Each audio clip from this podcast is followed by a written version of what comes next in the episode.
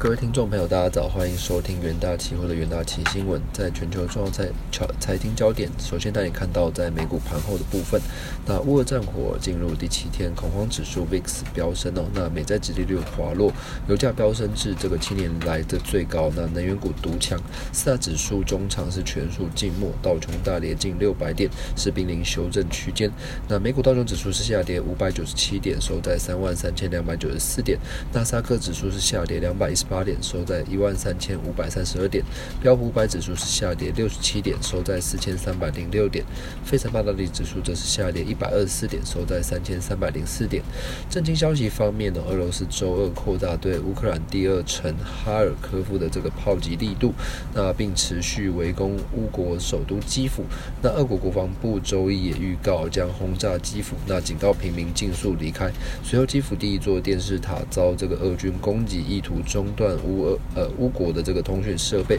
乌克兰总统这个泽泽伦斯基二月二十八日签署申请该国加入欧盟，他对于这个视讯向欧洲议会紧急会议发表演说，敦促这个欧盟尽速批准加入。而国际能源署周二同意在全球释放六千万桶的战略石油储备，那其中美国承诺将释放约三千万桶，那以应对国际。油价上涨的趋势，而美国总统拜登哦即将发表上任以来的首次国情咨文演说。那白宫官员表示哦，这场演说将致力团结呃欧洲盟友和其他国家，为民主挺身而出，反对俄国入侵乌克兰。而美国联准会 Fed 这个主席鲍威尔这个日前前往国会发表。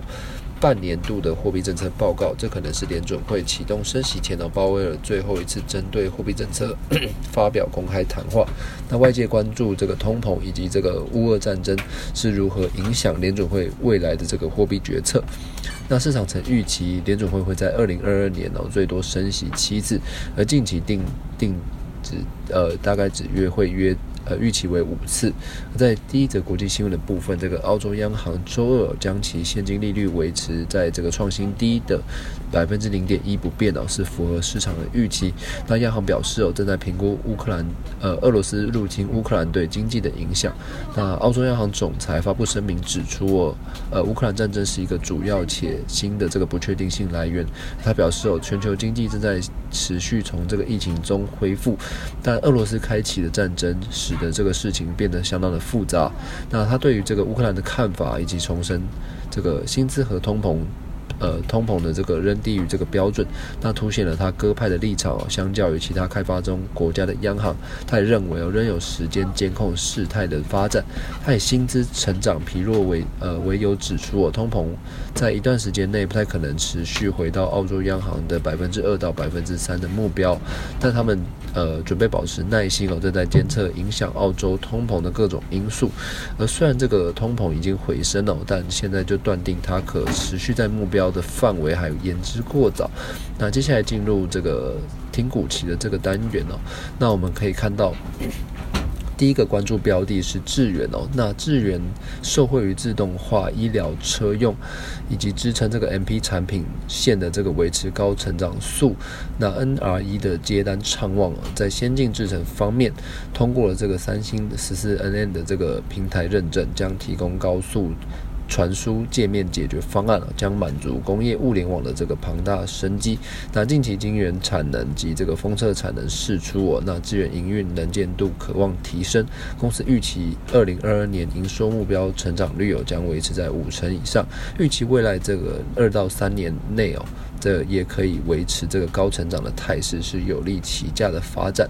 那第二个股期标的，我们关注到长荣。呃，二月二十五号，上海出口集装箱运价指数为这个四百呃四千八百一十八点，较上周是持续跌了这个一百二十七点。那每年第一季为这个货柜航运的传统旺季哦，观察 SCFI 的运价历史走势，预估将从三月下旬止跌回升哦，加上美国码头功能。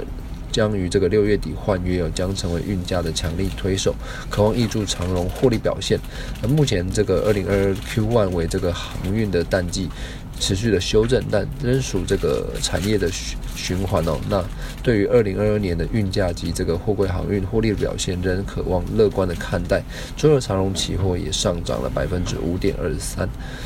那第三个股息标的关注到联咏，那联咏二零二二年的营运哦，除了受惠于手机 OLED 的渗透率提升哦，带动 OLED 驱动晶片，那以及这个联咏的 SOC 产品线当中，还有这个安全监控 IP 的这个主主晶片，那联咏安防呃安全防护的这个产品仍渴望供不应求，主要受到竞争同业海思贸易冲击，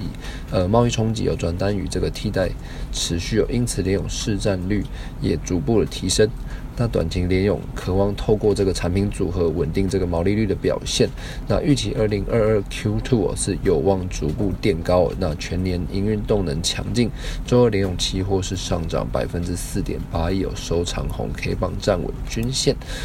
那以上 投资人呢都可以留意相关的股期标的。以上呢就是今天重点新闻的整理，也谢谢各位收听，我们明天元大期新闻再见。